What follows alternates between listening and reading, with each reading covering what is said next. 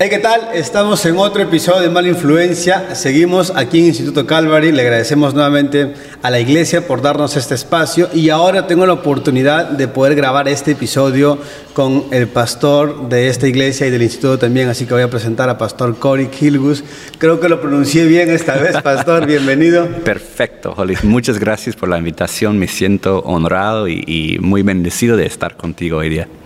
Qué bueno, pastor. Gracias a usted por la oportunidad, bueno, por el ambiente, todo lo que hemos podido. Estamos en el segundo día acá grabando. Esperamos poder en adelante también grabar con algún otro pastor que, visite Trujillo. Amén. Y agradecerle, pastor, por el trabajo que están haciendo en la ciudad, por esta labor académica que están haciendo, que nos están eh, de alguna manera fortaleciendo también en el estudio de la palabra. Entonces estamos contentos por eso, pastor. Amén. Y gracias.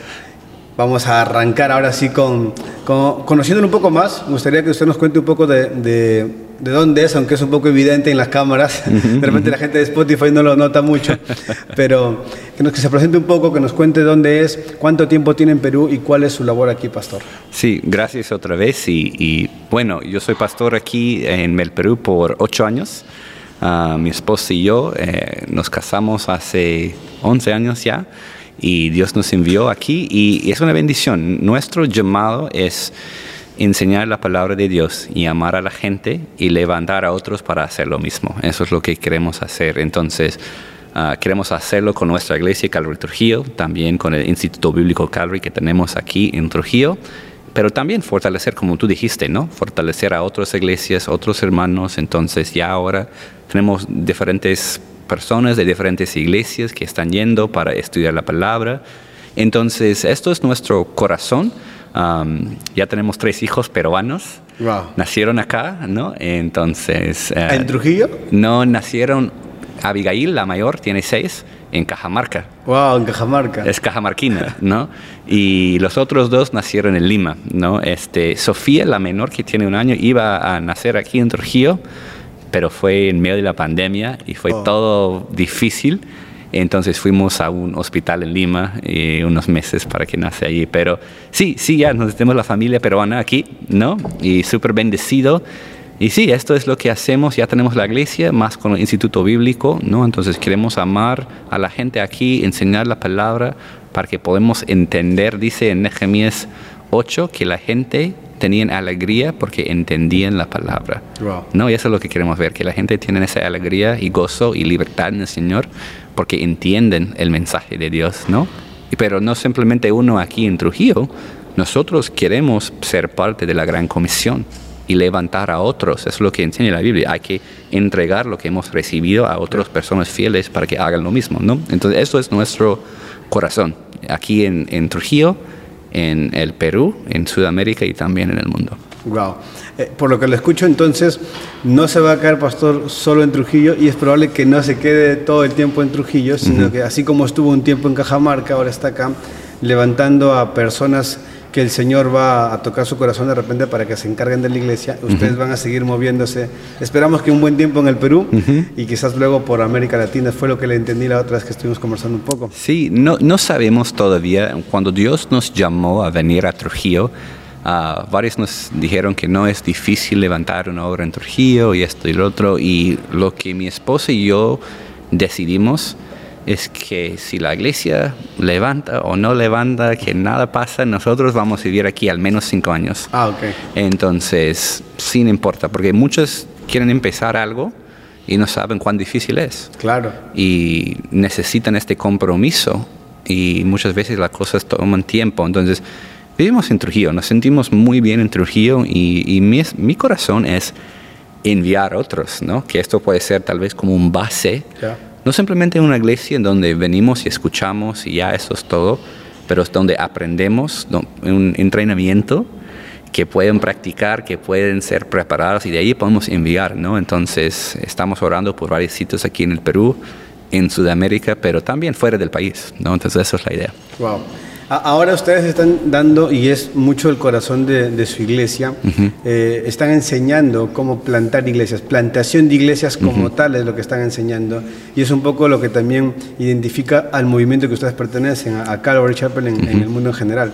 Entonces, Eh, ¿cómo, ¿Cómo nace esta idea de plantar iglesias como tal? Lo pregunto porque estamos acostumbrados a que las denominaciones abren una iglesia pero todas las iglesias pertenecen a una denominación. Y yo entiendo que Calvary funciona de una forma distinta. Cuéntanos un poco de esto, ¿cómo es el trabajo con Calvary? Sí, bueno, creo que para entender la historia un poco, es, es todo de Calvary empezó en los años 1960 con el movimiento de Jesús en California y donde Dios tocó y salvó un montón de los hippies, ¿no? Ya. Y, pero habían dos cosas muy fuertes fue la enseñanza de la palabra de Dios, versículo por versículo, para que entiendan el mensaje de Dios, pero junto con eso un enfoque muy grande en el amor y la gracia de Dios, para que la gente sean amados, ¿no? Y fue un avivamiento y salió de allí en una forma muy orgánica un montón de iglesias y crecieron muy rápido y esto y el otro. En un tiempo estaban bautizando como 800 personas al mes en la iglesia principal. Pero el pastor que empezó esto se llama Chuck Smith. Él pertenecía a otra denominación, denominación perdón, antes y él sentía muy limitado porque había personas que más o menos dirigieron lo que él iba a hacer. Por ejemplo, una vez en la iglesia, estamos hablando de los años 50, algo así, entonces hace un buen tiempo. Pero él, en vez de tener una prédica, él quería tener un círculo de sillas y que todos oren y le dijeron después que tú no puedes hacer esto, eso es no la forma que hacemos. La, estructura que tenía en ese momento no lo permitía. Ajá, ajá. Y él dijo, bueno, si no me permite, yo no puedo ser el pastor. Él dijo, yo quiero ser libre de, de seguir al Señor en lo que Él me manda hacer, no quiero ser un asalario que simplemente hace lo que alguien me diga hacer. Entonces, esto es más o menos nuestro ADN en el Carry tenemos ahora miles y miles de iglesias en el mundo y somos, digamos, la forma que lo llamamos es somos una familia de iglesias. Okay. Tenemos conferencias, tenemos retiros, tenemos grupos, oramos juntos, pero cada iglesia es independiente. No aplican este sentido de cobertura que normalmente conocemos y escuchamos, donde una iglesia tiene que responderle a otra iglesia o a un pastor principal. ¿Cómo, ¿cómo se maneja con ustedes? Es, yo, yo, diría que hay cobertura, pero es una forma más relacional. ¿no? Por ejemplo, hay pastores en Caribe que tienen más tiempo. Um, uno en Lima que se llama Lucho García, que está reconocido como un líder y él sí provee una cobertura, pero a la vez él dice, es, quiero respetar que cada pastor puede ser guiado por el Espíritu Santo, para Dios. Entonces, él muchas veces organiza las conferencias y él está animando a los, la gente, pero cada pastor es responsable antes de Dios y cada pastor es independiente. Entonces lo que hacemos aquí, yo tengo mi pastor, que yo me recibí al Señor hace años atrás en California, y él me discipuló y, y, me enseñó y todavía es mi pastor. Entonces yo le doy a él mucha autoridad, pero no lo quiere. Él dice, yo confío en ti, haz lo que quieras, ¿no? Pero bíblicamente dice, hay que respetar los que están encima de nosotros, los que nos han enseñado. Entonces yo, yo lo reconozco a él, pero no porque él me obliga. No, él dice, no, tú eres pastor independiente, pero cuando necesito algo, cuando necesito consejo, lo llamo, me ayuda. Entonces es, es, más relacional, pero la idea es que, que, cada uno puede sentirse libre de seguir al Señor. Y creo que esto es la ventaja de Calvary. Hay cosas difíciles porque no tenemos un centro, uff, me gustaría comprar un terreno, voy a llamar al centro para que me ayude. Claro, no, hay, no hay. Cada, cada, uno tiene que levantar sus propios fondos y hacer todo de cero, ¿no? Es lo que me contaba usted un poco, ¿no? Porque al no existir esta, este orden jerárquico necesariamente, porque si hay una cobertura relacional, como decía usted, donde si uno se necesita, el otro se apoya, como una familia, como usted lo mencionó. Pero si quieren abrir una obra como lo hicieron en Trujillo, tienen que hacerlo solos. Sí. ¿Cómo, lo hicieron, pastor? Lo bueno es que en Calvary tenemos una mentalidad bien misionero, ¿no? Eh, en esa iglesia principal creció tan rápido en lo que la iglesia tenía más dinero de lo que necesitaba y, dieron la mitad de sus ofrendas y diezmos a las misiones. Por, por años, años y años. La mitad de lo que ingresaba salía para las misiones. Entonces, hasta hoy en día, casi todos los carries que son establecidos buscan, misioneros para que puedan dar, ¿no? Entonces, así es la forma que lo hacemos. Entonces, todo racional, es todo viendo los frutos de la obra. Y, nosotros hemos crecido, hemos aprendido, porque, por ejemplo, nuestra visión aquí en Trujillo es un poco diferente de eso, ¿no? Yo quiero prepararlos bien queremos unir equipos de personas, queremos apoyarlos si, si podemos y en una forma, bueno, puedo decirlo así, ah, yo lo hice casi todo solo y fue muy, muy difícil. Y lo que a mí me gustaría ah, haber tenido, yo quiero dar a otros, ¿no? Entonces yo quiero ayudar un poco más porque es difícil cantar en la iglesia, es, es difícil empezar algo de cero, ¿no? Entonces aquí queremos tener un poco más apoyo, pero a la vez dándoles la, la autoridad o, pueden hacer independientes para que también puedan seguir al Señor. ¿no? Entonces, eso es la forma que trabajamos. ¿no? Wow, qué interesante.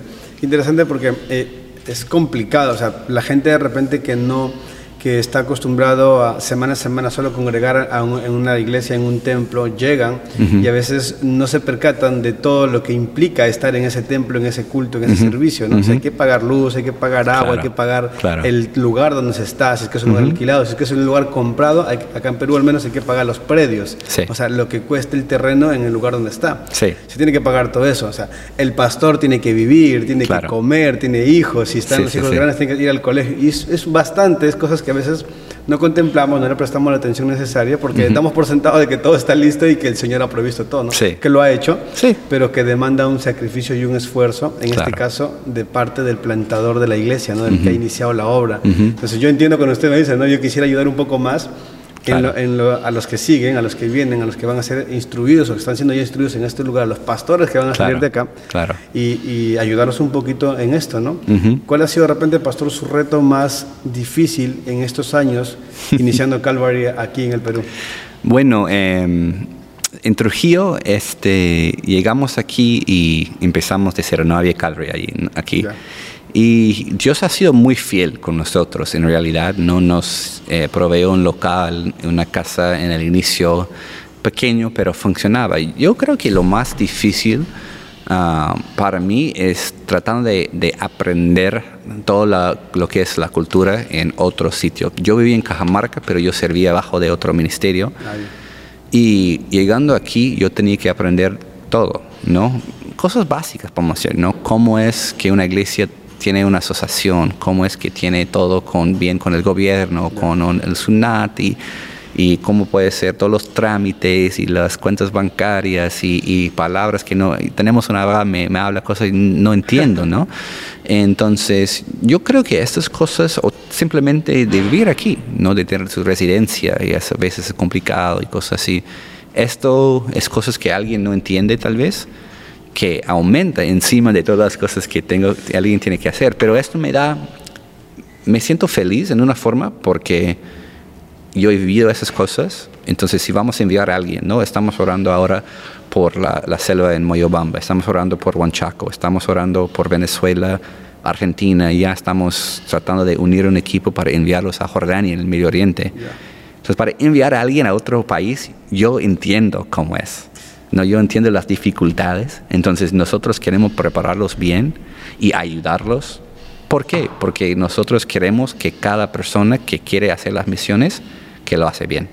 Que mm, ellos tienen que tomar sus decisiones, pero en todo lo que podemos, que podemos ayudarlos a tener éxito, ¿no? Equiparlos lo mejor que se pueda para que salgan al campo misionero como tal. Que a veces tenemos la idea de la idea romántica de, ir a la misión, ¿no? el la gente con escasos recursos, le vamos a llevar comidita y creemos que solamente es eso, ¿no? Pero hay toda una lucha espiritual incluso en medio de ir, salir de nuestra cultura, de nuestro país, de nuestra comunidad, ir a otro lugar y, y, es completamente distinto. O sea, ha habido de todas maneras para usted, su esposa y su familia un choque cultural. O sea, claro Claro que vivir en Perú no es igual que vivir en, en, Estados Unidos. ¿Qué, de esta parte, de la parte cultural, ¿qué es lo más complicado que han tenido ustedes que enfrentar, además del idioma? Sí, bueno, la idioma ya Dios nos bendijo, la, gente bien, la comida me encanta aquí en Trujillo, entonces esas cosas no, no tanto. Para mí fue más o menos cómo podemos establecernos uh, entendiendo lo que es el gobierno, lo que es esas cosas porque queremos hacerlo bien eh, bueno, antes de los ojos de Dios. ¿no? Entonces esas cosas fueron difíciles simplemente porque queríamos hacerlo bien. Entonces, ¿cómo escribo una, una constitución para una asociación en español según las reglas aquí? no tenía idea. ¿no? Entonces, esos tipos de cosas sí fueron un reto, pero ya hemos pasado por esas cosas y si vamos a enviar a alguien, vamos a ya saben enseñar cómo enseñarle a hacer estos pasos. Exacto. Y entiendo que no funciona igual en todos los países. Claro. Definitivamente. Entonces, al menos ya tienen la estructura de lo que tienen que hacer en Perú, pero y en otros países habrá que averiguar nuevamente qué se tiene que hacer. Cuando sale pastor usted de Calvary ah, y viene acá a Perú, imagino que también pasó por un instituto, pasó por un lugar donde lo capacitaron. De lo que aprendió ahí y ahora que está en el campo, fue, o sea, obviamente le ayudó mucho, pero ¿qué fue de repente lo que ahorita dice, ok, faltó esto también que hubiese sido importante saberlo antes? yo creo, para mí, eh, lo, hablé de, de todos los, trámites que fue difícil para mí en este aspecto, y tal vez es mi, mi quién soy yo, ¿no? Pero yo creo también con esto eh, necesitaba entender la importancia del lado relacional. ¿no? tal vez puedo organizarme bien, ya tengo una visión, tengo un plan, no, pero no queremos olvidar de la persona que está delante de mí. Y hay que amarlos y hay, hay que invertir en esas personas, ¿no? Y, y, esto es algo que después de unos años en la iglesia, me sentí que nuestra iglesia fue un lugar donde vine el domingo, hacen iglesia, y salen y no voy a ver nadie por una semana. No hay contacto. No hay contacto, ni yo como pastor con, con la, la, gente, pero tampoco la gente con la gente, ¿no? Ya. Y para mí eso es muy importante. Esto no simplemente porque yo pienso es importante, pero somos el cuerpo de Cristo. Y un cuerpo funciona mejor cuando todas las partes están. Y crecemos mejor cuando lo hacemos juntos, ¿no? Entonces, algo que nosotros hemos aprendido acá es que esto no simplemente sale de la nada, tienes que ser intencional de, animar a la iglesia, de ser relacional. Yo tengo que hacerlo y necesito animar a los otros. Entonces lo que hemos hecho nosotros es ahora tenemos muchos grupos pequeños, lo llamamos casa a casa.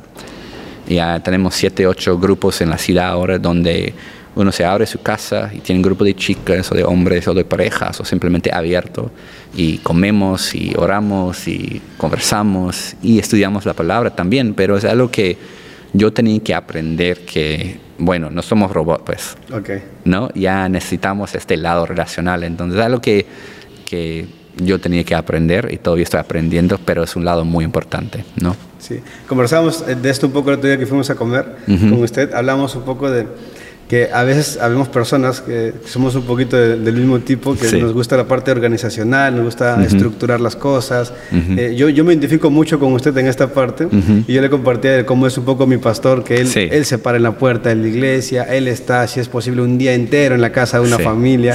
Y a mí también me cuesta ese tipo de cosas porque, o sea, yo sé que en algún momento se me va a llamar al tiempo completo como pastor y yo sé que me voy a enfrentar a ese tipo de cosas y, a mí me gusta mi espacio, me gustan mis cosas y tengo un horario, tengo la agenda ahí armada, las actividades que tengo que hacer y estoy muy acostumbrado a eso. Entonces, tener que romper eso un poquito y saber que no porque uno no quiere estar con la gente, sino porque de alguna forma hemos sido así ya no sé, estructurados, hemos crecido así y nuestra personalidad es muy así. Entonces, tenemos que romper eso y ahora darnos cuenta de que eh, es más que esto, ¿no? hay que estar con las personas, hay que relacionarnos con ellos, hay que cuidar a la gente, hay, que acompañarlos, hay que convivir con ellos, no esperar cada fin de semana, que es muchas veces lo que ocurre. Claro. Y, esto nos aleja un poco de la gente. Entonces me, identificaba mucho con usted, entonces conversamos un poco de eso. Igualitos. en ese aspecto. Y, me, alegra conocer mucho más de cerca Calvary, me alegra conocer mucho más de cerca a usted. Yo tengo una anécdota que cuento muchas veces y tuve la oportunidad de ir por primera vez a Chile en el 2018 a un evento interdenominacional. Para mí las, todas las denominaciones eran, eh, hasta antes de eso, bautistas, eh, pentecostales, asambleas de Dios y, independientes, que es donde entramos nosotros como iglesia. ¿no? Era todo lo que yo conocía como las denominaciones en el mundo. Llego a Chile, llego a un evento interdenominacional y me doy cuenta de que existen cuadrangulares presbiterianos. conozco Calvary, conocí a Pastor Efraín de, de Arequipa. y, conozco que hay una gama, pero inmensa, en todo el mundo de las denominaciones. ¿Qué, qué, ¿Cómo ha visto usted este tema relacional también con otras denominaciones, con otras iglesias? Porque sé que aquí en la iglesia tienen a, algún instituto, a gente de diferentes iglesias. ¿Cómo lo han llevado? Bueno, eh, hemos cuando Dios me llamó a, Trujillo, cuando estuvimos buscando al Señor y orando, Él me dio los versículos en Hechos 16 con la iglesia en Éfeso. Y allí Pablo llegó, había un, un, grupito de hombres, pocos hombres. Y él hablaba a ellos, decían, recibí el Espíritu y él oraba con ellos y esto y lo otro.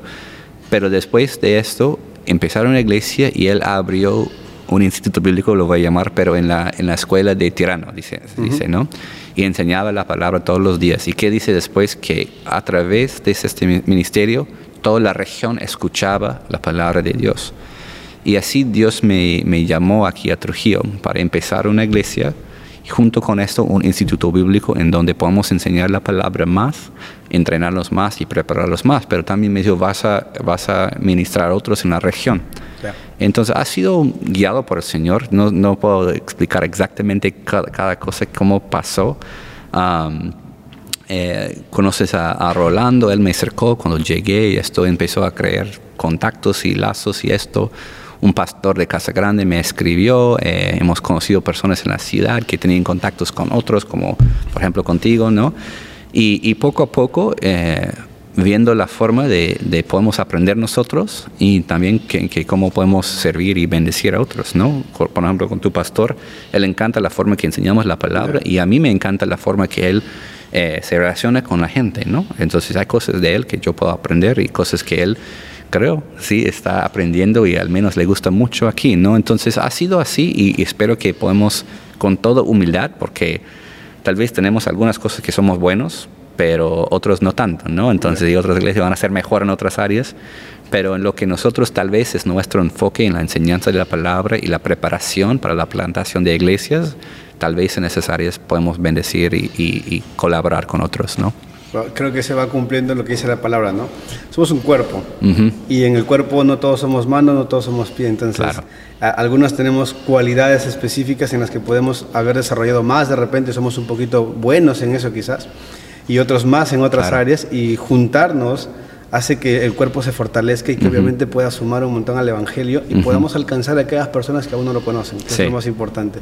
Mi pastor aquí está como pez en el agua. Él, yo sé que viene cada semana a, las charlas, a las clases y a los cursos que están dando y está contento, ¿no?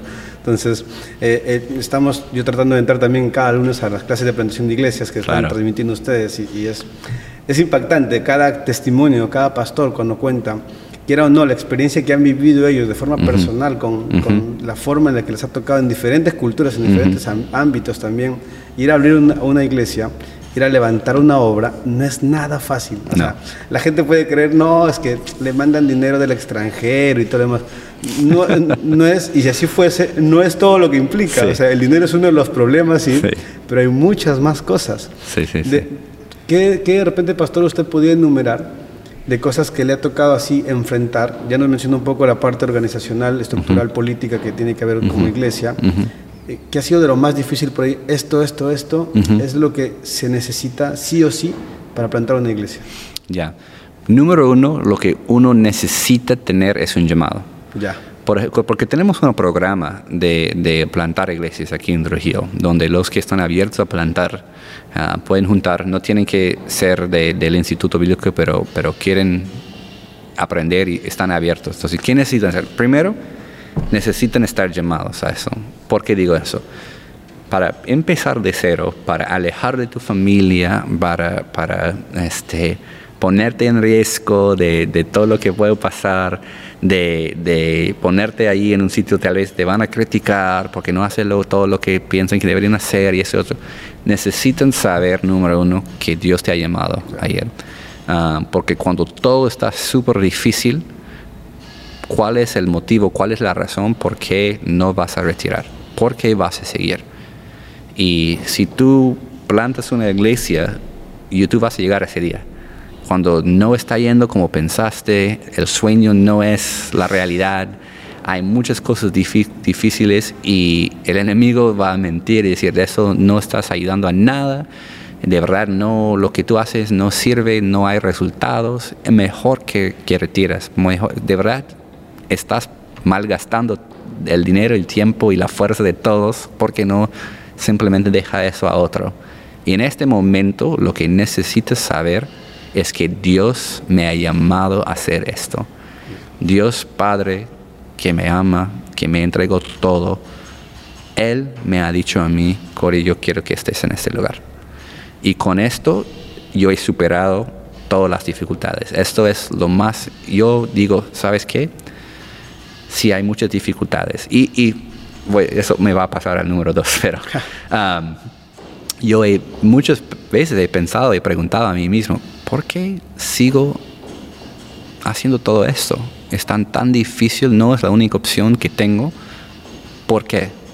Porque Dios me ha llamado. Dios me ha dicho. Entonces, número uno, alguien necesita tener este llamado. En, en, la, en, el, en el programa de plantación de iglesias, digamos, necesitan tres cosas. El lugar correcto, el tiempo correcto y la persona correcta. Entonces, primeramente queremos ver si esta persona está llamada. Entonces, en nuestro programa lo que hacemos es, necesitamos personas llamadas a ser el pastor principal, pero también el, el grupo, un equipo que va a servir con él. Entonces, uno es, tienes que, eres llamado a ser pastor principal o eres llamado a servir y apoyar. Y necesitamos ambos, porque somos un cuerpo, ¿no? Entonces, primero, para plantar una iglesia, yo necesito que alguien está llamado a ser pastor. Número uno. Después de eso, ok, ¿estás llamado a plantar una iglesia? Sí. Ahora, ¿dónde es el sitio? Y yo no puedo decidir eso. Por ejemplo, eh, tengo un alumno que quiere plantar. Yo pienso que sería excelente que él planta en, digamos, Buenos Aires, Argentina. A mí me gusta la idea, pero si él no, ¿qué va a pasar en seis meses cuando todo se pone difícil? Él va a salir. Se va a volver. Va a salir. Entonces, la persona correcta primero y después él necesita decidir dónde, el lugar correcto. Pero con esto, si parte del programa es que esta persona no va a ir con nuestro apoyo hasta que yo y el liderazgo decide ahora es el tiempo. Okay. Entonces ellos deciden el, dónde y nosotros decimos cuándo. Pero este llamado yo creo que sea lo más importante y queremos trabajar con el grupo para desarrollar esto. Entonces ya tenemos varios líderes, ah, hombres, pastores, que ya son, llamados a, a, ser pastor y ya estamos confirmando su sitio ahora. Por ejemplo, tenemos a alguien en mente para Moyobamba, pero vamos a ese viaje en abril para que él nos diga, sí, esto es mi este llamado. y ahí podemos seguir hasta cuándo. Entonces, yo creo que el llamado es lo más importante para enfrentar. Junto con esto, para mí, podemos llamarlo un buen equipo ah, o al menos una buena esposa. ¿No? Porque yo me acuerdo una vez en la pandemia fue súper difícil todo y había personas que nos ofrecieron otras cosas a hacer, pero mi esposa me miró y me dijo, vamos a hacer lo que Dios nos dice, ¿cierto?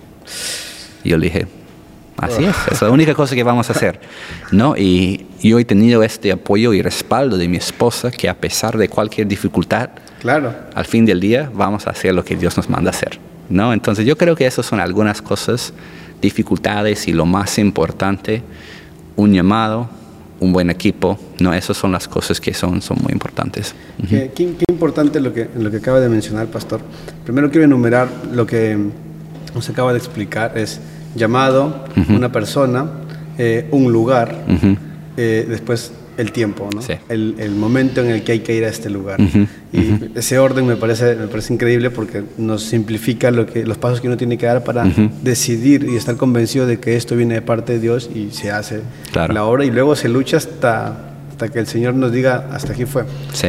Pero qué importante también lo que acaba de mencionar usted, el complemento, o sea, no solo un equipo de trabajo, sino la importancia de tener a una persona correcta a nuestro lado. Claro. No íbamos a hablar del tema de, de parejas en el podcast hoy día, pero usted lo mencionó y sí me parece algo relevante e importante, porque en medio de la pandemia, obviamente crisis económica, eh, las iglesias no estaban abriendo, definitivamente no había solvente económico ni nada, o sea, no solo para iglesias que recién iniciaban, iglesias grandes, muchas iglesias cerraron. Entonces yo me imagino eh, en, esta situación llegar a la mesa y, ver que quizás estaba faltando el dinero para el, para el fin del mes, ¿no? para pagar las cuentas, para, para la comida, para los hijos y que la esposa diga, tenemos que hacer lo que Dios nos ha dicho, me parece una respuesta de parte de Dios y una motivación necesaria. ¿Usted, pastor, considera que es realmente importante? Sé que no es un requisito para abrir una iglesia o para ser un pastor estar casado, pero creo que es muy importante. ¿Cómo, cómo nos lo podría usted definir? Para mí es mejor. Pero es claro en la Biblia que no es un requisito. Exacto. ¿no? Este, Pablo nos decía si mejor que estás soltero para que no tienes que pensar en esas cosas, ¿no? Entonces, pero ¿por qué es mejor estar casado? Uno dice que dos es mejor que uno, ¿no? Eh, entonces ya sabemos que este equipo nos mantiene más fuerte y es una forma de animar uno a otro. Y la otra es que es más seguro. Es más seguro, ¿no? Un hombre soltero que enfrenta dificultades o tentaciones, ¿no? Para enviar un hombre solo, eh, para mí es muy peligroso y no es muy, ama uh, ser amoroso, porque me siento que estoy enviando a alguien que va a tener una probabilidad muy alta de caer en algo. Entonces, como pastor, yo quiero cuidar a las ovejas, yo quiero cuidar a los que voy a enviar, ¿no? Entonces, una esposa siempre es la preferencia. Si no hay una esposa, yo no voy a mandarlo solo. Voy a buscar un, equipo, que puede ir, ¿no? Entonces, esto es las cosas. Yo conozco, casi todos los pastores que conozco son casados, pero no todos. yo tengo un amigo en Chile que tiene una iglesia, recién ha plantado otra, y él tiene el don de, ser soltero. Ya tiene como 50 años y nunca ha casado, y como 20 algo años como iglesia pero esto no es la regla, esto es una excepción, ¿no? No todos tienen este llamado específico. No, no, no, Ajá, ajá. Qué, difícil y qué complicado. Eh, es, eh, yo creo que es de las decisiones más importantes que tiene que tomar el cristiano en la vida, ¿no? Eh, es un punto en el que no se trata solamente de un gusto superficial, ¿no? O, sea, o de una atracción este, física y nada más. para los que tenemos un llamado específico, y creo que para todo cristiano, ¿no?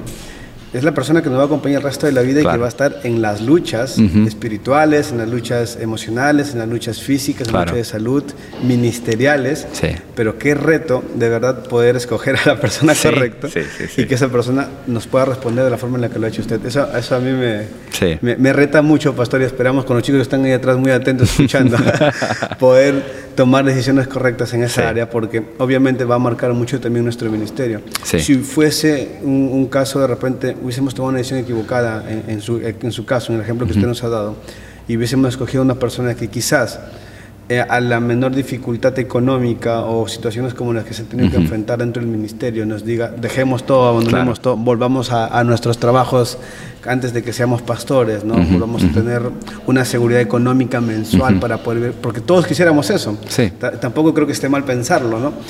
Pero estar convencidos ambos de que lo más importante es lo que el Señor nos ha mandado a hacer, es un súper importante. Eh, la segunda decisión más importante en la vida es con quién vas a casar. No, número uno es qué, qué vas a hacer con Cristo, pero después de eso es con quién voy a casar. Y, todos entendemos el versículo no tengamos un yugo desigual.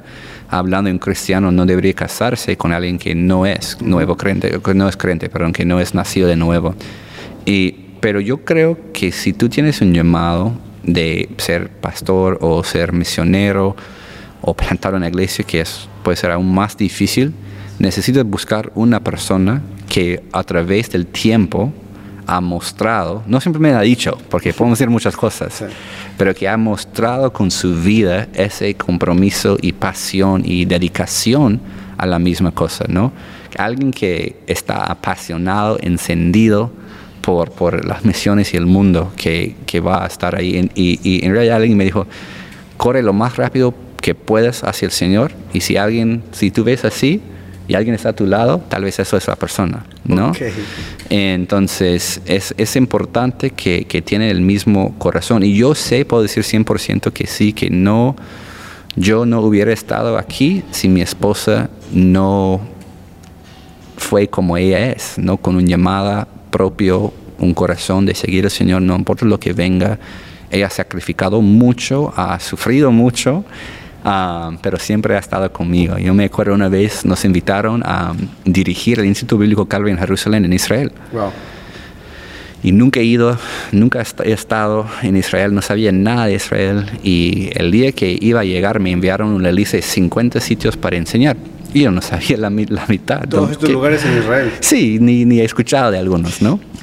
Y teníamos que vivir en un cuarto, en un hotel antiguo que fue muy frío, y, con nuestro bebé de seis meses en medio de 30 alumnos, justo en medio por tres meses. No tenía cocina, no tenía nada. Y, y, mi esposa estaba dispuesta de seguir al Señor. Y lo hicimos y fue un tiempo increíble algo súper difícil, no dormía mucho en ese tiempo.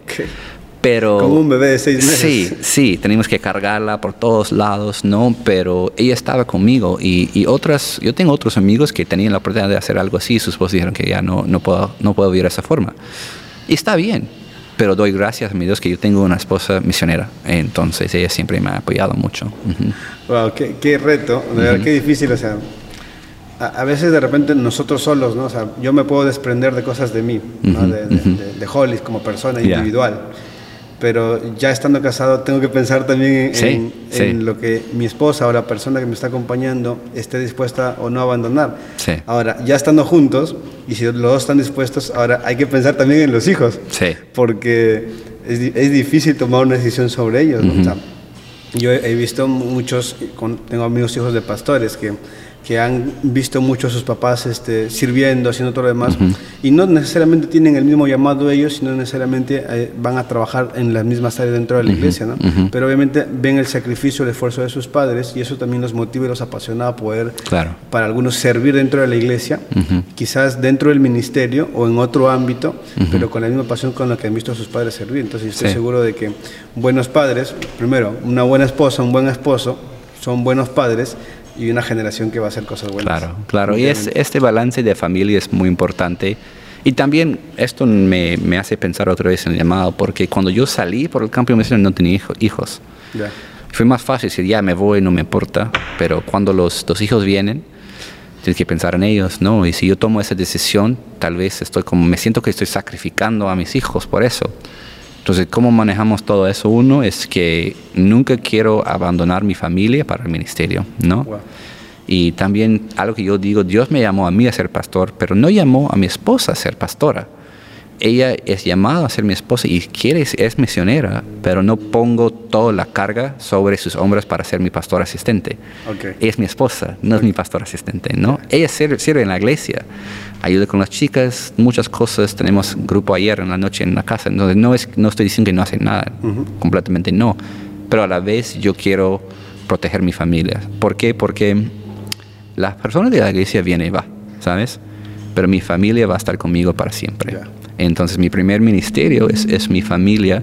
Yo tengo la convicción, si yo manejo eso bien, eh, la iglesia va a ser bendecida y mi familia va a ser saludable. Entonces nosotros, ella siempre está conmigo, pero intentamos a, no abandonar la familia porque tenemos un llamado. Yo soy llamado a ser esposo y padre antes de pastor. Entonces, intentamos de, mantener este equilibrio. Es difícil muchas veces, ¿no? Porque cosas salen uh, sin, sin esperarlos, ¿no? Pero eso es el equilibrio que intentamos a, tener en nuestra familia. Y es una bendición, porque mis hijos me dicen, papá, somos misioneros, ¿cierto? Yo digo, sí, sí son. Y, y esto me anima mucho porque había momentos en lo que yo he pensado, no puedo hacer esto porque cómo va a afectar a mis hijos. Exacto.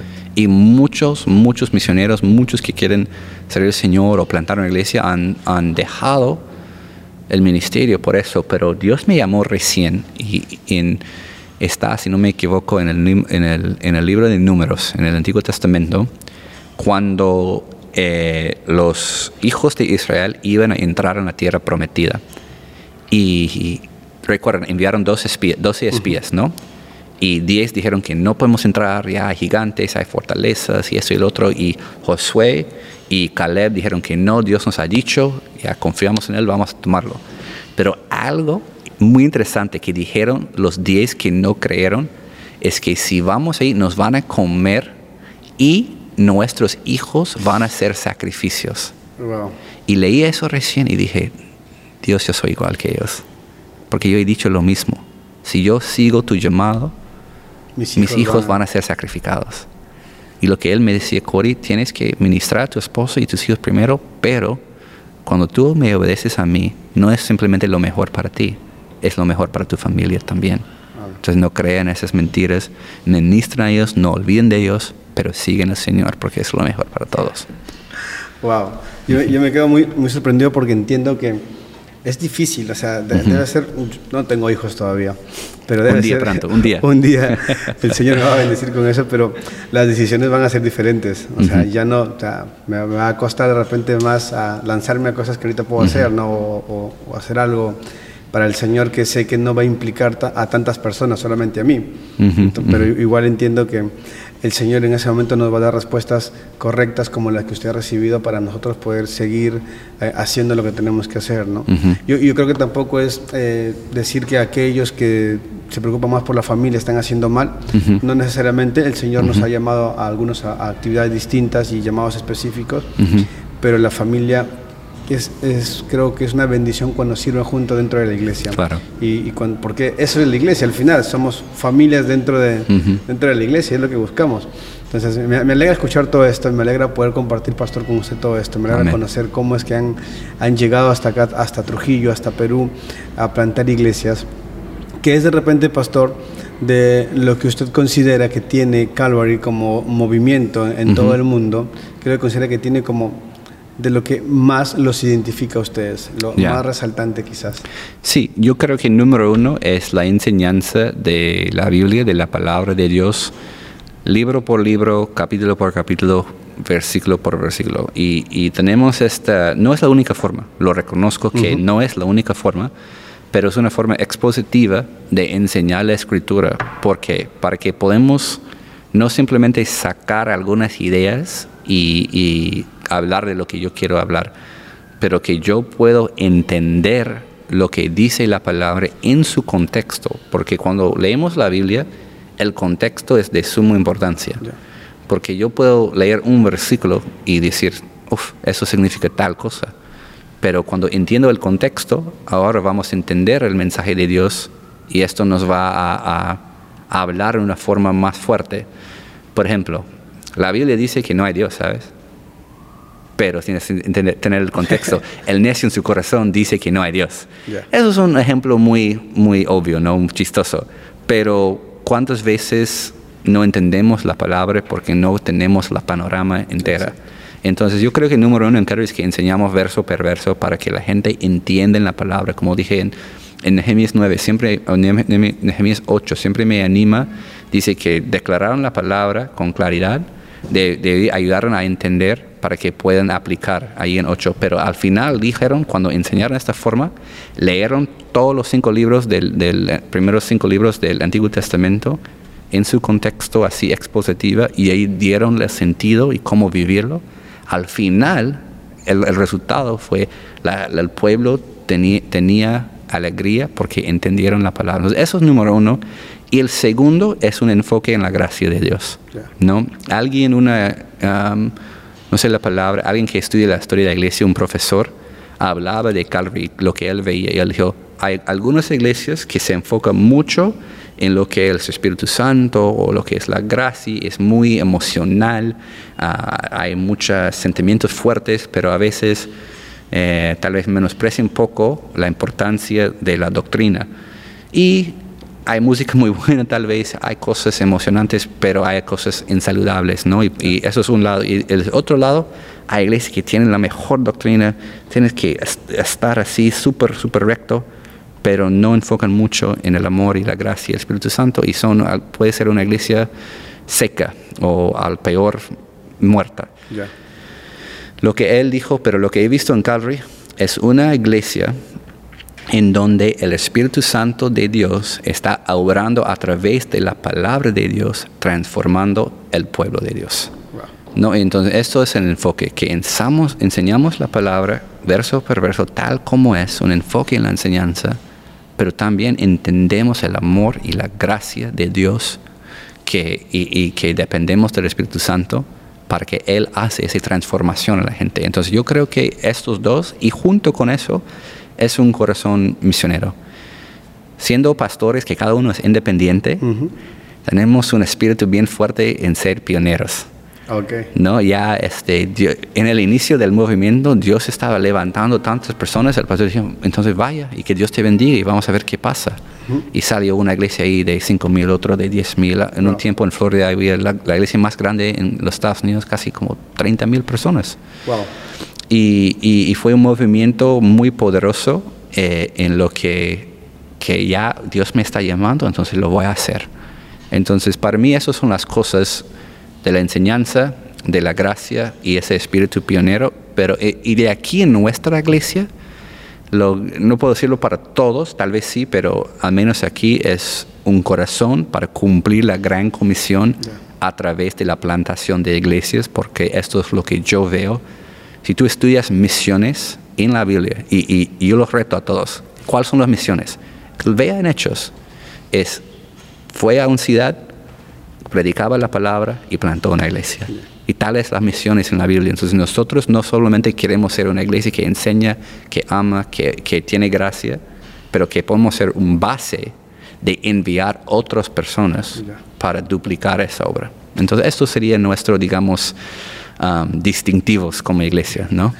qué, qué, bonito ver el que es que esto es lo que pasa mucho, ¿no? Ah, tampoco lo critico, pero sé que hay gente o, personas que han sido llamadas a levantar una iglesia en un solo lugar y se quedan en ese único lugar.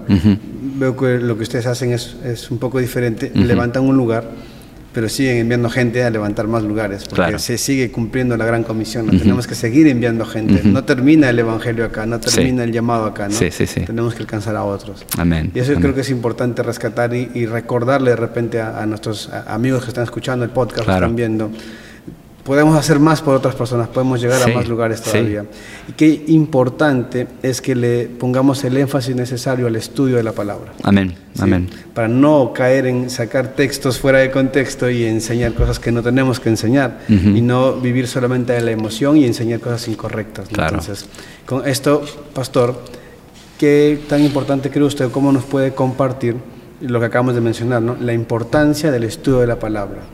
con esto ya vamos a ir cerrando un poco porque estamos... Sí, ya podemos seguir hablando mucho tiempo. Otra vez, muchas gracias. Espero es una bendición por los que están escuchando, pero la importancia de la enseñanza de la palabra de Dios en su contexto, en una forma en lo que no estamos usando nuestras ideas y opiniones, pero estudiando la palabra para ver qué dice Dios, es tan importante por varias razones. Uno, nosotros maduramos en la palabra de Dios. Es que es la palabra, dice que eh, el fe viene por el oído y el oído por la palabra de Dios, ¿no? Entonces, es la palabra de Dios que nos da convicción, dice en, en la palabra que nos eh, construye, eh, perdón, nos exhorta, nos redarguye nos eh, instruye, nos corrige y nos hace madurar. Entonces la palabra dice, estoy viendo, voy a leerlo aquí, está en, 2 Timoteo 3, 16, dice, toda la escritura es inspirada por Dios y útil para enseñar, para redarguir, para corregir, para instruir en justicia a fin de que el hombre de Dios sea perfecto, enteramente preparado para toda buena obra. Y hay un montón de cosas ahí. Entonces también dice en, en Pedro, que tenemos todo lo que necesitamos para la vida y la piedad en, el conocimiento de Dios.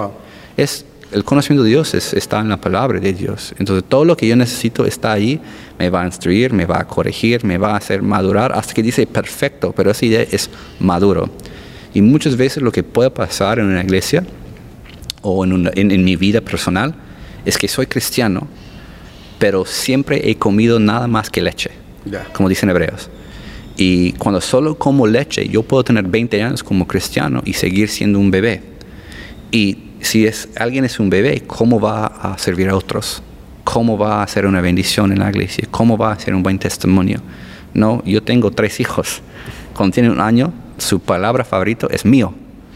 Solo piensen en mío, mío, mío, mío, mío. Y cuando quedamos así como cristianos, nunca vamos a poder avanzar en nada. y lamentablemente, un cristiano puede quedar así por 20 años, pero es hermoso cuando alguien conoce la palabra, estudia la palabra, la palabra está enseñada y predicada y verles transformadas, madurando, creciendo a ser más como Cristo. Y, no solamente eso, muchas personas me dicen, yo quiero prepararme, muchos jóvenes, ¿no? Justo en esa, la conferencia aquí cerca de, de Cima, muchos me dijeron, yo quiero prepararme. Entonces, ¿cómo lo haces? Bueno, tenemos un instituto bíblico Sí, pero ¿cómo preparen? No, mira lo que dice la palabra. Toda escritura es inspirada por Dios y es ah, útil para esas cosas, pero dice, al fin del hombre sea perfecto, enteramente preparado. Entonces, ¿quién nos prepare? Es la palabra de Dios.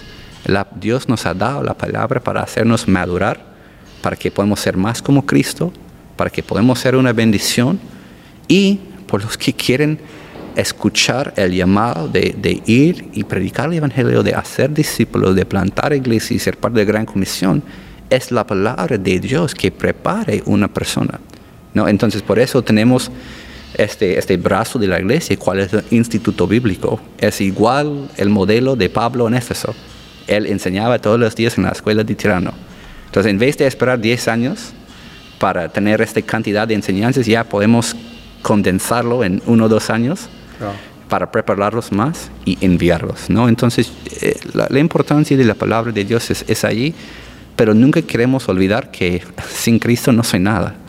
Yo soy un pecador, yo fallo todas las veces. Algo que yo digo a los jóvenes, la única cosa que estoy 100% seguro que va a pasar contigo es que vas a fallar. Pero gracias a Dios, siendo pecadores, Él mostró su amor hacia nosotros en lo que Él murió en la cruz. Entonces, todo lo que hacemos es por la gracia de Dios. Enfocamos en la palabra, pero junto con la gracia y el amor de Cristo, porque Cristo dice en Juan, Él fue lleno de la gracia y la verdad. Y ese es el balance que queremos encontrar nosotros en nuestra iglesia y también en nuestro instituto. Entonces creo que esto es, eh, podemos ir más, pero la palabra de Dios, increíble, ¿no? wow, increíble, pastor, de verdad. Yo quisiera seguir hablando, pero sé que estoy de aquí sí. otra reunión, así que estamos por eso un poco pendientes. Pero gracias, pastor, por su tiempo, gracias a, por darnos el espacio también, por permitirnos venir ayer también y grabar. Uh -huh. Ya deben haber visto el episodio para este tiempo, uh -huh. el episodio anterior.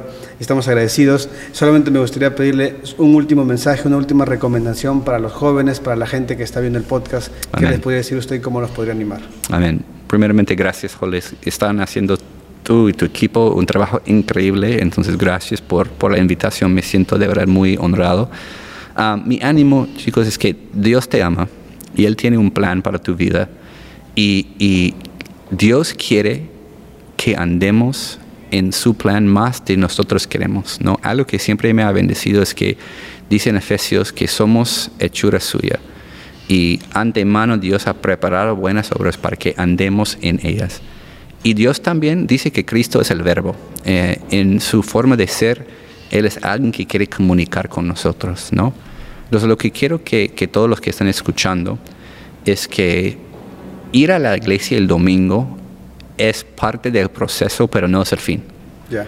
Para pertenecer a una iglesia es necesario, obligatorio, no, no dejamos de congregarnos, dice la palabra, pero no es la meta de ser un cristiano. Uh -huh. La meta de ser un cristiano es primero conocer a Cristo, después ser confirmado la imagen de Cristo y después hacer lo que Él nos manda hacer, de ser parte en lo que Él está tratando de cumplir en este mundo, lo cual es la gran comisión, ¿no? No tenemos mucho tiempo aquí. Si vivimos 100 años, ya una vida muy larga, pero la eternidad es mucho más larga que eso. Y el mundo está lleno de almas y Dios ama a cada uno y Él quiere salvar a cada uno. Y Él creó a cada persona en este mundo, cada creyente, cada que está escuchando, como su obra eh, maestra, su hechura suya. Todo lo que tú tienes, todas las fallas Él conoce, pero todos los talentos y los dones Él también. No, no hemos recibido nada, bueno, no tenemos nada que no hemos recibido. Yeah. Entonces Dios ha formado a cada persona desde el, el, el vientre, el, antes de nacer, con un propósito. Y lo que quiero animarles es que si Dios está tocando tu corazón, crea, crea en eso, porque Él quiere comunicar a nosotros, ¿no? Entonces Dios está llamando, pero la cuestión para nosotros es quién va a responder. ¿no? Esa, esa, ya saben, Él dije, heme aquí, envíame a mí. ¿no? Dios estaba llamando, buscando a alguien para responder. ¿no? Entonces, Dios tiene un plan, Dios tiene un propósito. Si tú no sabes qué hacer, número uno, busca. Se, seguro la mayoría tienen buenas iglesias, pero necesita una iglesia que enseñe la palabra de Dios. Ahí, comprométete, sirve ahí. Muchas veces Dios revela su voluntad y los talentos que tenemos cuando nosotros somos fieles en lo poco. Pero Dios tiene un propósito, entonces quiero animar a todos que sirvan al Señor, que busquen al Señor, y es increíble cuando confiamos en el Señor y, y vivimos la vida que Él ha preparado para nosotros, una vida de fe. Ya. Muchas gracias, Pastor. Uh -huh. Estamos contentos de verdad por el episodio. Así que un abrazo para todos y un abrazo para usted también, Pastor, que nos ha compartido. Uh -huh. Y hemos aprendido mucho acerca de usted. Y espero que podamos seguir aprendiendo en el tiempo que la vamos a tener aquí en Perú, Pastor. Amén. Muchas Gra gracias. Gracias. Eso es todo. Nos vemos en el próximo episodio. Gracias a todos. Muchas gracias.